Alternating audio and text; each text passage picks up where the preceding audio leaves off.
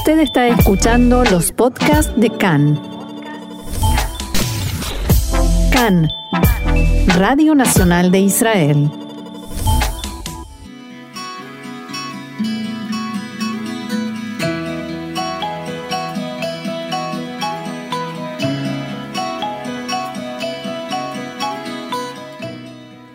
Café Literario, una pausa con buenos libros y la mejor compañía, con Orna Stoliar.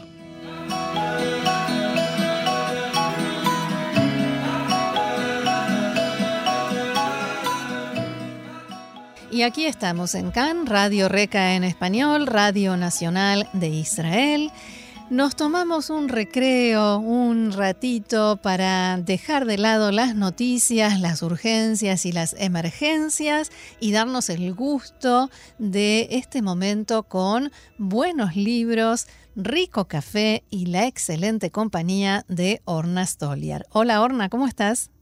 ¿Qué tal, Roxana? ¿Cómo te va en estos tiempos complicados? Eh, bien, complicada, complicada, pero tratando de buscar los ratitos felices, como por ejemplo el rato en el que uno se toma un rico café y un buen libro para una lectura de esas eh, que dan satisfacción.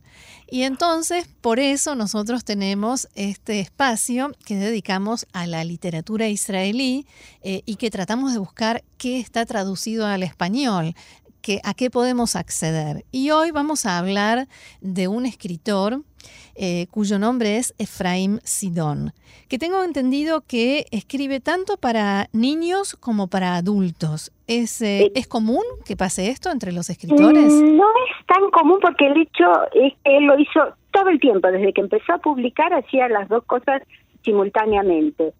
Hay casos de gente que empieza su carrera literaria escribiendo para adultos, como por ejemplo Meir Shalev o David Grossman, y después de unos años escriben para niños o para adolescentes. O al revés. O, al revés, exacto. Gente que hizo toda su carrera y se hizo famosa escribiendo para niños y en algún momento eh, escribe cuentos, novelas o textos autobiográficos. En hebreo tenemos el ejemplo de Alona Frenkel, que empezó empezó siendo ilustradora de literatura infantil, después empezó a escribir y a ilustrar sus propios libros y después escribió tres novelas autobiográficas muy interesantes. Bien, ¿y qué nos, nos podés contar sobre Efraim Sidón? ¿Quién es y, qué lo caracteriza? Eh, Efraim Sidón nació en Tel Aviv en 1946 y después en su juventud eh, vivió unos cuantos años en el kibbutz Hak en el Negev. Es un kibbutz que recibió varios grupos de argentinos. Sí del movimiento Yomer Al-Zair. Eh, ahora ya hace muchos años que vive en Tel Aviv. Y justamente lo elegí a él para hoy, para estas circunstancias que no solo en Israel, sino en todo el mundo estamos viviendo, porque es un humorista. Él, cualquier tema que aborde, por más serio e importante que sea, siempre lo hace desde un ángulo risueño, no para burlarse, sino para ponerle un toque de humor y poder decir con gracia, con ironía y con sutileza cosas eh, que muchas veces son muy críticas. Él eh, lo conocemos, es decir, conocemos su obra que tal vez no sepamos que él la escribió. Hubo en la televisión educativa en los años 80 un programa que tuvo muchísima fama, que en hebreo se llama Krovim Krovim, parientes, parientes, que era Yoram Gaon y Tiki Dayan y Liora Rimin, actuaban que eran dos familias, una hermana y un hermano y una tía de ellos que vivían todos en el mismo edificio de departamentos, que supuestamente eran la familia tipo israelí y se descubrían ahí todas las pequeñeces de que las cosas ideales no son tan ideales como solemos pensar. Sí, o como suelen parecer. O como suelen parecer. El, cómico Tubia Chafir, que se destaca por sus imitaciones, sobre todo de personalidades políticas, muchas veces eh, Sidón era el guionista de sus y tenía en el diario Dabar, que hace muchos años que no existe, y en otros diarios tenía columnas semanales, generalmente satíricas y generalmente referidas a temas de actualidad, con una visión que combinaba eso, la crítica con el humor. Y en cuanto a, a las traducciones al español que antes mencionaste, que para nosotros es un tema fundamental, sí. de toda su obra, que es bastante prolífica, hay un solo libro que está traducido al español. Mm. Y como, como ya habíamos dicho en otras eh, ocasiones, podemos verlo desde el punto de vista pesimista u optimista. Claro. Yo puedo decir, qué lástima, un solo libro traducido al español, y puedo decir qué suerte, por fin empezaron a traducir textos de él. Sí, es verdad. Que prefiero esta, esta última visión. Sí, sí, sí. Y, y es un, un libro que también, eh, de alguna manera, es precursor, porque en hebreo se publicó en 1980, o sea, hace 40 años. Y cuando te cuente sintéticamente el argumento, vamos a ver enseguida, porque en hebreo se llama Maale Karajot, Mm. Carajas la calvicie, y en español se tradujo como Colina Calva, Ah, ok. que incluso hace un juego de sonidos, Colina Calva, Colcal, Ah, ya fue. que, eh, que es, eh, es el nombre de una pequeña ciudad que tiene una característica muy especial. Todos sus habitantes, todos sus funcionarios, todos, todos son pelados, pero totalmente pelados. Wow. Sí. Y así viven su vida y hay una ley que dice que el intendente de la ciudad tiene que ser un pelado, si no, no puede ser elegido. ¿Y qué sucede? Un buen día el señor intendente, además tienen todo un método muy particular para elegir al, cada vez que llega el momento a quién va a ser el intendente. Una mañana el señor intendente se despierta y ¿qué sucedió? Le creció el pelo. Uh, no el pelo, un pelo solo.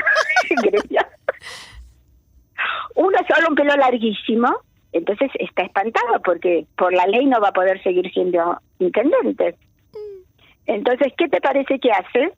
Se corta el pelo. Trata por todos los medios de cortarlo, de arrancarlo con una tijera, con un cuchillo, con un corta. Nada surte efecto. Ese pelo es el más resistente del mundo. Entonces, cuando tiene que presentarse en algún lugar público, se pone un sombrero enorme. Claro. Enrolla el pelo alrededor de la cabeza y se pone un sombrero enorme. Y por supuesto, sopla un viento fuerte que le hace volar el sombrero. Y sí. Entonces todo el mundo se espanta, se terroriza y lo, lo quieren echar, lo quieren destituir. Entonces cambia de táctica y decide que va a usar ese pelo en bien de los habitantes de la ciudad. Entonces una señora que había estado atrapada en un incendio, en un incendio con ese pelo teje en la red de seguridad para que se pueda pueda saltar por la ventana y salvarse del fuego. Me encanta la imaginación, la creatividad bueno. que tiene. Yo eh, justamente esta vez no elegí ningún fragmento para leer porque tendría que leer el libro entero, del principio al final. Mm. Y lo único que puedo contar es que este libro se tradujo y se publicó en México. Y hubo muchísimas reediciones porque tuvo eh, enorme éxito y porque obviamente eh, este tema, esa situación se puede dar en cualquier lugar, en cualquier época. Y el crítico que, que escribió un comentario, él dijo, no quiero abundar en detalles, pero les recomiendo que lo lean porque es divertidísimo.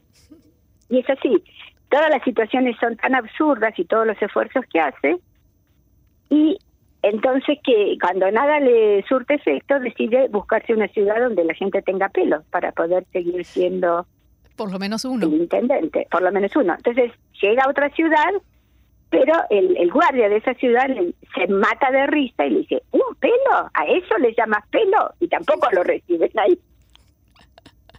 Y así sucesivamente. Y eh, si lo pensamos en, en términos de hoy en día, está el problema de la pertenencia a un grupo Sí. determinado y qué pasa cuando alguien es diferente. Sí, más allá de lo divertido, tiene, tiene algo, ¿no? Tiene un- una enseñanza o un mensaje. Y lo que vemos acá que todos los esfuerzos que él hace para volver a ser como todos fracasan y entonces decide usar su diferencia para ayudar a los demás, para salvar a la mujer del incendio, para ayudar a unos chicos, a lo que sea. Claro. Eh, hoy en día eso se llama bullying, acoso, humillación, depende en cada país, le, le dan otro nombre. Y acá vemos que eh, aparece todo ese tema y qué hace el individuo que es diferente a su grupo de pertenencia, que lo mejor que puede hacer es convivir con su diferencia. y, mostrar que esta puede ser algo positivo. Y claro, claro que sí, que justamente eh, cada uno, cada persona es un mundo, cada uno con sus virtudes, sus defectos, y si bien es muy importante que tengamos nuestro grupo de pertenencia, también es importante que sepamos ser como somos. Claro. Ahora, Efraim Sidón eh, publica también en colaboración con Yossi Abulafia. Contanos un poquito sobre esto, por favor. Yossi Abulafia es un artista plástico, es eh, dibujante, es ilustrador, ilustró muchísimos libros y con los dos, Efraim Sidón y Yossi Abulafia, colaboran casi desde, desde el principio. Y tanto es así que cuando sale un libro de ellos, dice eh, los dos nombres juntos, no dice texto y, e ilustraciones. Eh, Efraín Sidón de Yossi Abulasia. Mm. Eh, además de, las ilustraciones y muchas veces publica las, las viñetas o las caricaturas en diarios y en revistas, es un artista plástico también. Lo curioso fue que en la, en la traducción al español tiene dos curiosidades.